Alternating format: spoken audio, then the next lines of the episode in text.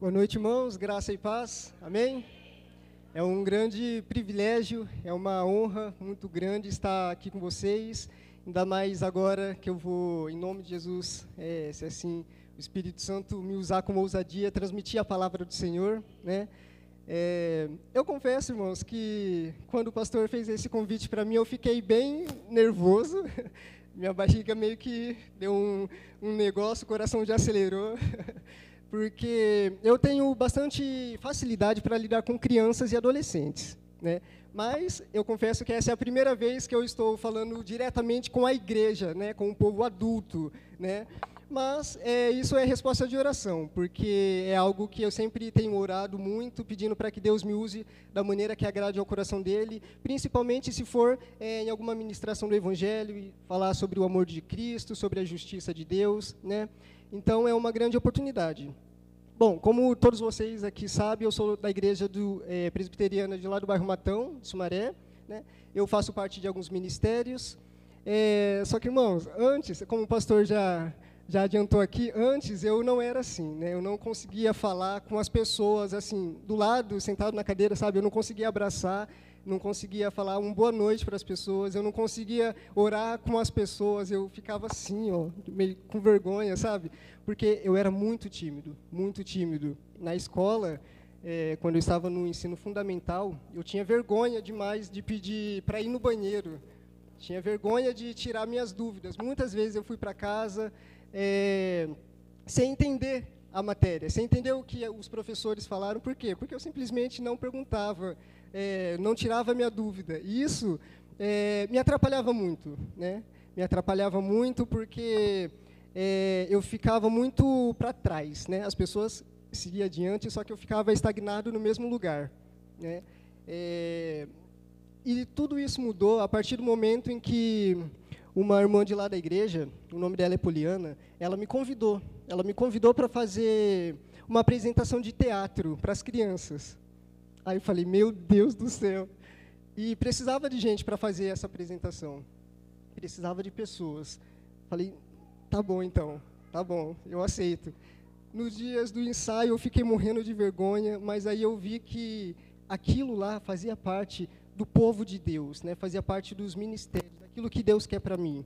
E aos poucos eu fui me desenvolvendo, né? Deus foi me moldando conforme a vontade dele, né, da qual sabemos que é boa, perfeita e agradável. E hoje, para honra e glória dele mesmo, eu tenho ministérios, eu gosto muito, eu gosto de conversar com as pessoas. É, confesso que eu estou aqui na frente um pouco meio assim ainda, né, mas é algo que eu gosto muito de fazer. Né, é algo que Deus vai me encorajando cada dia mais. Né. É, e em relação a essa timidez toda, muitas vezes eu me pegava não querendo melhorar, né, não querendo melhorar, não querendo desenvolver isso, porque eu pensava, nossa, eu vou lidar com pessoas, vou conversar com pessoas, pessoas são muito chatas, pessoas não têm o mesmo pensamento que eu tenho, pessoas não, não, não, não têm a, a mesma atitude que eu tenho, sabe? Eu pensava dessa forma. E isso que foi me prendendo um pouco. Só que graças a Deus, graças a essa graça irresistível, a essa graça especial que nos alcança constantemente, eu, eu consegui compreender mais as Escrituras e a observar que todo esse meu pensamento, essa minha preocupação em agradar as pessoas ou até mesmo me agradar tal, não, não tinha muito a ver com o Evangelho, né? porque o Evangelho é Cristo Jesus. Né? É negar as nossas vontades para viver aquilo que o Senhor tem preparado para nós. Né? É, muitas vezes o nosso pecado mesmo nos distancia da bênção que Deus quer nos dar. Né? O nosso erro, as nossas preocupações, vai nos distanciando. Eu percebi isso na minha vida. Né? Só que quando a gente se depara com a palavra de Deus, quando a gente se depara com é, o caminho, a verdade e a vida, né, que é tão somente Cristo Jesus, tudo isso é jogado no mar do esquecimento e a nossa vida passa a ser transformada. Né? E eu quero convidar os irmãos a abrir as suas Bíblias no livro de Salmos. Por favor. Salmos capítulo 25.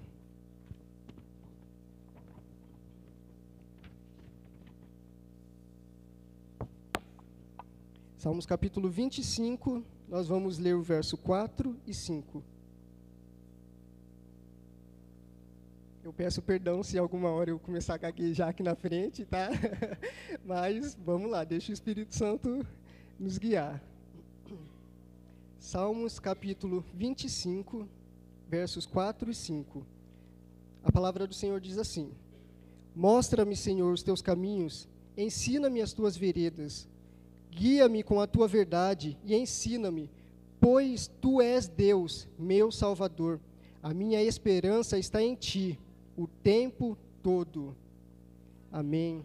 O salmista aqui ele faz, é, ele cita aquilo que eu acredito que vocês provavelmente já devem ter feito, né, em oração, falado para Deus em oração, é, três coisinhas: mostra-me, ensina-me e guia-me. Né? Muitas vezes nós nos deparamos com diversas situações no, durante o nosso dia, situações no nosso trabalho em que é, a gente acaba cometendo algumas, digamos assim, algumas gafes, né? alguns erros, que às vezes nós não perguntamos para Deus, Senhor, o que eu devo fazer diante dessa determinada situação?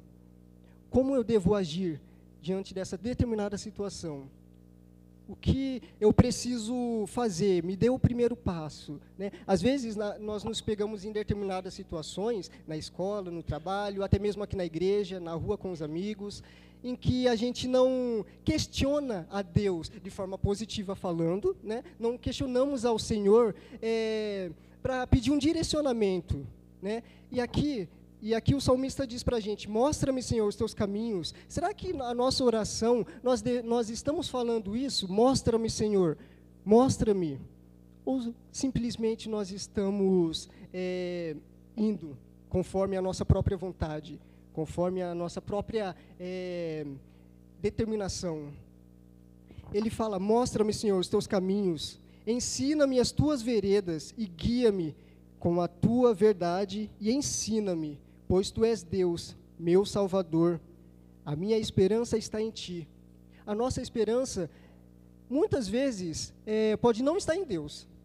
A nossa esperança, às vezes, pode se encontrar onde? No nosso salário.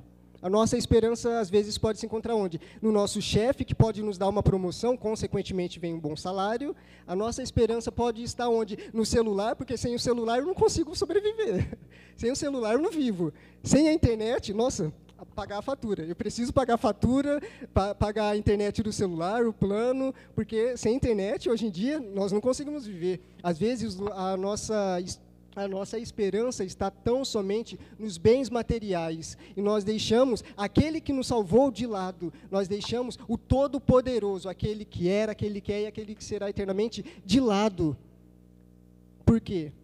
Porque às vezes o que o mundo propõe para a gente é maior, é mais precioso do que um simples livro, do que a Bíblia, do que a palavra de Deus. Muitas vezes a gente canta é, Senhor, tu és poderoso. Muitas vezes a gente fala, Deus é poderoso, Deus é soberano, Deus é incrível, Deus é amor. Só que em algumas determinadas situações da nossa vida a gente fala isso, só que não praticamos isso que nós estamos falando. E às vezes por conta disso, a gente vai fazendo o quê? Acaba ficando meio distante do Senhor.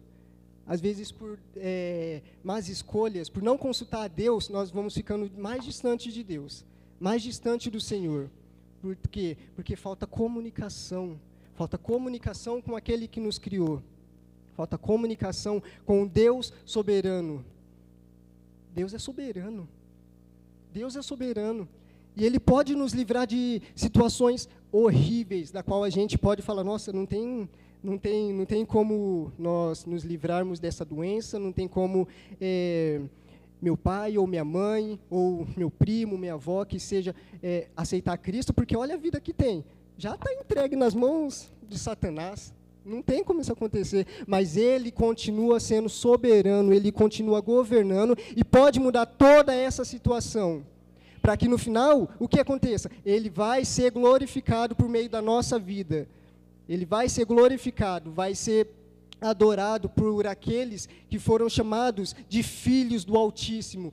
Eu e você. Eu e você.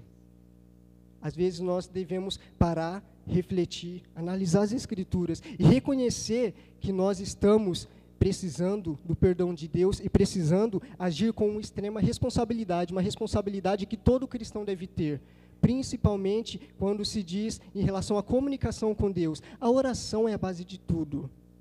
A oração vai da conversa ao encontro. A oração vai da conversa, uma simples conversa.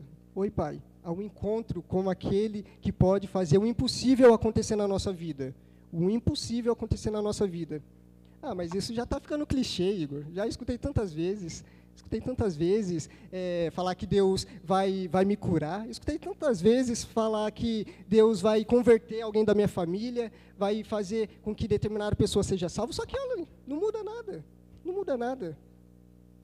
Irmãos, não percam a fé. Não percam a fé, não percam a esperança.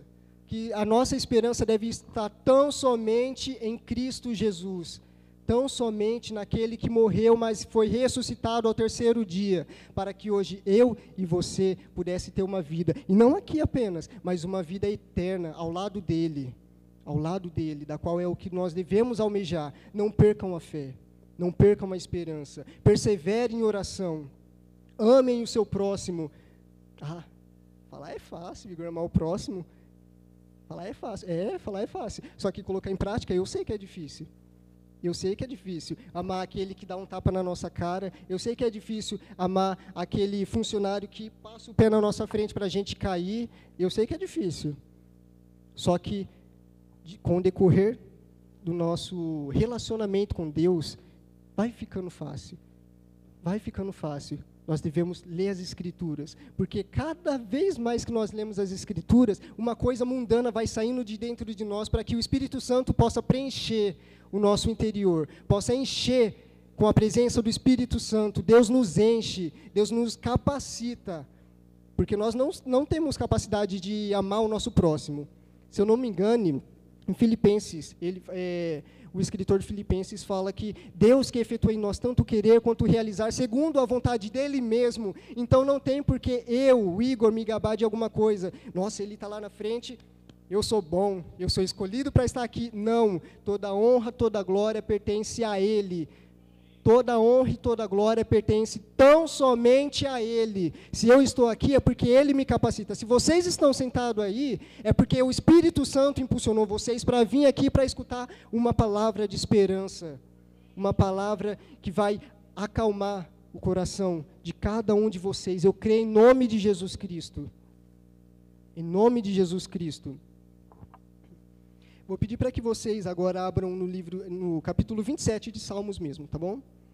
Por favor. Salmo 27, nós vamos ler dos versos 7 ao 14. Diz assim: Ouve a minha voz quando clamo ao Senhor. Tem misericórdia de mim e responde-me. Ao teu respeito diz o meu coração: Busque a minha face. A tua face, Senhor, buscarei. Não escondas de mim a tua face, não rejeites com ira o teu servo. Tu tens sido meu ajudador. Não me, não me desampares, nem me abandones. Ó Deus, meu Salvador. Ainda que me abandonem pai e mãe, o Senhor me acolherá. Ensina-me o teu caminho. Olha aí, de novo a palavra ensina-me. Ensina-me o teu caminho, Senhor. Conduze-me por vereda segura, por causa dos meus inimigos não me entregues ao capricho dos meus adversários, pois testemunhas falsas se levantam, se levantam contra mim, respirando violências. Apesar disso, des, apesar disso, esta certeza eu tenho: viverei até ver a bondade do Senhor na terra. Versículo 14: Espere no Senhor, seja forte, coragem, espere no Senhor. Espere no Senhor. Quantos aqui já viu a bondade do Senhor? Quantos aqui já presenciaram algo bom acontecendo na nossa vida mesmo, na vida de algum conhecido, que seja, na vida é, daquele que você não conhece, mas ouve falar? Isso é a bondade do Senhor sendo estabelecida aqui e agora. Aqui e agora, independente dos problemas. Nós temos diversos problemas, muitos problemas. Temos problemas com pessoas, temos problemas de saúde, só que aquele que prometeu que estaria conosco até a eternidade e até mesmo depois, é fiel para nos dar segurança em Cristo Jesus de que tudo isso vai passar, de que tudo isso vai passar. Nós estaremos seguros com Ele, seguros com Ele. Deus nos encoraja a viver uma vida de santidade, buscando a Ele, deixando o nosso eu de lado, deixando o nosso eu de lado e buscando tão somente a Ele lendo as Escrituras, compreendendo da Sua palavra por intermédio de quem? Do Espírito Santo, que revela o nosso erro. Quando você reconhece, quando nós reconhecemos que nós estamos em pecado, eu acredito que vocês já se depararam é, com essa determinada situação em algum determinado momento. Eu já. Quando nós reconhecemos que nós estamos em pecado, o Espírito Santo está falando com a gente. Opa, cuidado. Isso daí vai te deixar distante de Deus. Aí sabe o que acontece? A gente acaba falando, Senhor, mas por quê? Por que, que isso está acontecendo? Senhor, mas eu sou seu filho, a tua palavra diz que aquele que aceita Cristo como suficiente Salvador recebe automaticamente o Espírito Santo e, e somos considerados como filhos. Que pai é esse que não protege seu filho? O que está acontecendo, Deus? O que está acontecendo? Nós começamos a questionar Deus de uma forma tão negativa como se ele fosse o culpado pelas nossas más decisões, más escolhas, pelo nosso erro, pelo nosso fracasso. Sendo que nós não oramos pedindo o direcionamento a ele. Ensina-me, guia-me. Mostra o que eu devo fazer, Senhor. Mostra como eu devo agir no meu trabalho, em nome de Jesus. Mostra o que eu devo fazer aqui na igreja para ajudar em nome de Jesus. Mostra-me é, o que eu devo falar para minha família sobre o Evangelho, a forma que eu devo falar sobre o Evangelho. Mostre para quem eu preciso sair da igreja para pregar. Mostre, envia-me. Cumpra em mim o teu querer, a tua vontade, da qual sabemos que é boa, perfeita e agradável. Ajuda-nos, ajuda-nos. Às vezes falta isso nas nossas orações. Às vezes falta isso nas nossas orações e muitas coisas ruins começam a acontecer. É fácil culpar Deus. Mas vocês já pararam para se culpar? Para culpar o pecado? Porque é, a Bíblia vai falar de uma, de, uma, de uma forma, resumidamente falando, da grande verdadeira história que a Bíblia conta, que começa com a criação. Na criação houve uma harmonia, tinha harmonia entre Deus, o homem, a mulher, os animais. Só que por conta do pecado, tudo isso foi por água abaixo. Tudo isso foi por água abaixo. Por conta do pecado. Mas Deus fez uma promessa mais para frente para Abraão que abençoaria todos os descendentes dele. E por meio de um homem, o pecado foi aniquilado, vai ser aniquilado daquele que morreu na cruz, por meio dele, por meio de Jesus Cristo, a nossa única esperança, o nosso único e suficiente Salvador. Por meio dele, todas essas coisas ruins vão passar. Já estão passando, já estão passando. Cristo, ele pode nos salvar. Ele pode sim curar uma doença que os médicos ah, é, falam que é incurável. Ele pode sim fazer um milagre acontecer na nossa vida. Ele pode. E ele vai, eu creio em nome de Jesus. Ah, mas isso não acontecer. Temos o Espírito Santo para nos acalmar, para nos consolar e para fazermos permanecer firmes na fé, para não perder a fé. Vocês conhecem alguém que está abatido, com a fé abalada? Chegue na pessoa. Irmão, não perca a fé. Não perca a fé. Vai chegar um dia em que tudo isso vai passar. Em que tudo isso vai passar. Não perca a fé. Diga para aqueles que estão abatidos, que não têm mais força para lutar, eu, é, o Senhor teu Deus é com você. Em Josué capítulo 1, versículo 9, Deus fala para o servo dele: Seja forte, seja corajoso, não temas, não se apavore, porque eu estou com você. Igreja, aquele que era está com a gente, aquele que é está com a gente, aquele que será eternamente está com a gente e estará com a gente para toda a eternidade. Para toda a eternidade. O eu sou, que está descrito no Êxodo e no livro de João, está com a gente. Aquele que abriu o mar vermelho é fiel e poderoso demais para fazer o mar na nossa frente se abrir e a gente passar pelo meio dele. Ele pode fazer isso, ele pode, ele tem todo o poder, toda a autoridade. E se ele não fizer, em nome de Jesus, a gente vai permanecer firmes até o fim, porque a recompensa de tudo é a eternidade, é uma coisa que nem se compara a essa, a essa vida, nem se compara, nem se compara. É algo sobrenatural, é algo magnífico, magnífico, da qual eu espero que, assim como eu, vocês também estejam almejando o retorno do Cristo Redentor. Eu espero. Nós devemos almejar, almejar o retorno, a volta de Jesus Cristo. Mas até lá, vamos viver. Vamos viver de forma responsável, como crentes em Cristo Jesus. Aprendendo, pregando, evangelizando, abraçando, porque ser discípulo não é simplesmente estar aqui, saiu da, do portão da igreja para fora, pronto, acabou. Não. O Senhor nos encoraja a fazer mais, muito mais. Discípulo é aquele que ouve, acolhe e obedece. Isso é ser um discípulo. Ouvir a palavra do Senhor, acolher aqueles que necessitam, que estão precisando de um ombro amigo para cho chorar, que seja. O Senhor, independente das circunstâncias, independente dos problemas, do caos, do cenário catastrófico que estamos vivendo, independente de qualquer coisa, o Senhor nos chama para sermos luz o Senhor nos chama para sermos sal aqui na terra. O Senhor nos chama para fazer a diferença. Para fazer a diferença. A nossa esperança tem que estar firmada em Cristo Jesus. A nossa esperança deve estar firmada naquele que criou todas as coisas. A nossa esperança deve estar firmada naquele que nos consola. Nos consola no dia mal, no dia mal a nossa esperança deve estar firmada em Cristo Jesus. Para finalizar, em Apocalipse capítulo 22, versículos 17 e 20 diz: O Espírito e a noiva dizem: Vem. E todo aquele que ouvir, diga: Vem. Quem tiver sede, venha. E quem quiser, beba de graça da água da vida. Aquele que dá testemunho dessas coisas diz: Sim, venho em breve. Amém. Vem, Senhor Jesus. Vem, Senhor Jesus. A nossa esperança está nisso, está, na, está firmada na palavra de Deus. Em nome de Jesus, não saiam daqui é, abalados, mas saiam daqui fortificados, restaurados pelo sangue do Cordeiro, restaura, restaurados pelo Espírito Santo, da qual nos fortalece, da qual nos capacita, da qual nos faz a chegarmos às Escrituras, reconhecendo o nosso eu, o nosso erro, e nos faz forte através daquele que é forte, através daquele que que é toda, que é muito poderoso.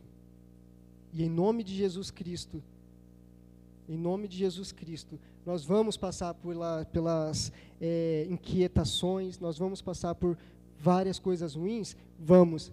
Mas Deus pode nos livrar? Va sim, com certeza. Até que Ele venha.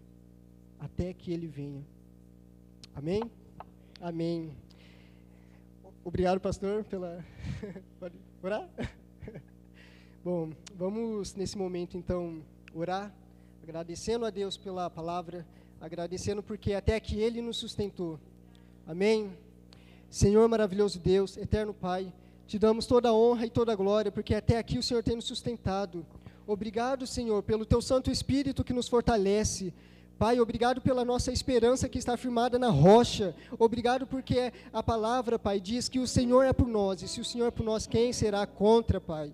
Em nome de Jesus Cristo, nos ajude, Pai, a passarmos pelos problemas, nos ajude a passarmos pelas é, inquietações dessa, dessa vida, Senhor, firmados em Cristo Jesus. Ajuda-nos, ó Deus, a olharmos para o alvo, a irmos em direção ao alvo. Ajuda-nos a atingir o nosso alvo, Pai, da qual é a eternidade em Cristo Jesus. Nos ajude a termos uma responsabilidade, Pai, aqui e agora, como servos do Senhor, filhos do Senhor, Pai. Em nome de Jesus, pregando o Evangelho, mesmo estando abalados, Pai. Em nome de Jesus, o Teu Espírito vem e nos, e nos levanta, nos liberta de nós mesmos, Pai para que venhamos a te adorar, para que venhamos a te buscar constantemente, Pai. Em nome de Jesus Cristo, essa é a nossa oração, a oração da tua igreja, da qual busca o Senhor constantemente e ansiosamente espera pela volta do teu filho amado Jesus Cristo, Pai. Amém e amém.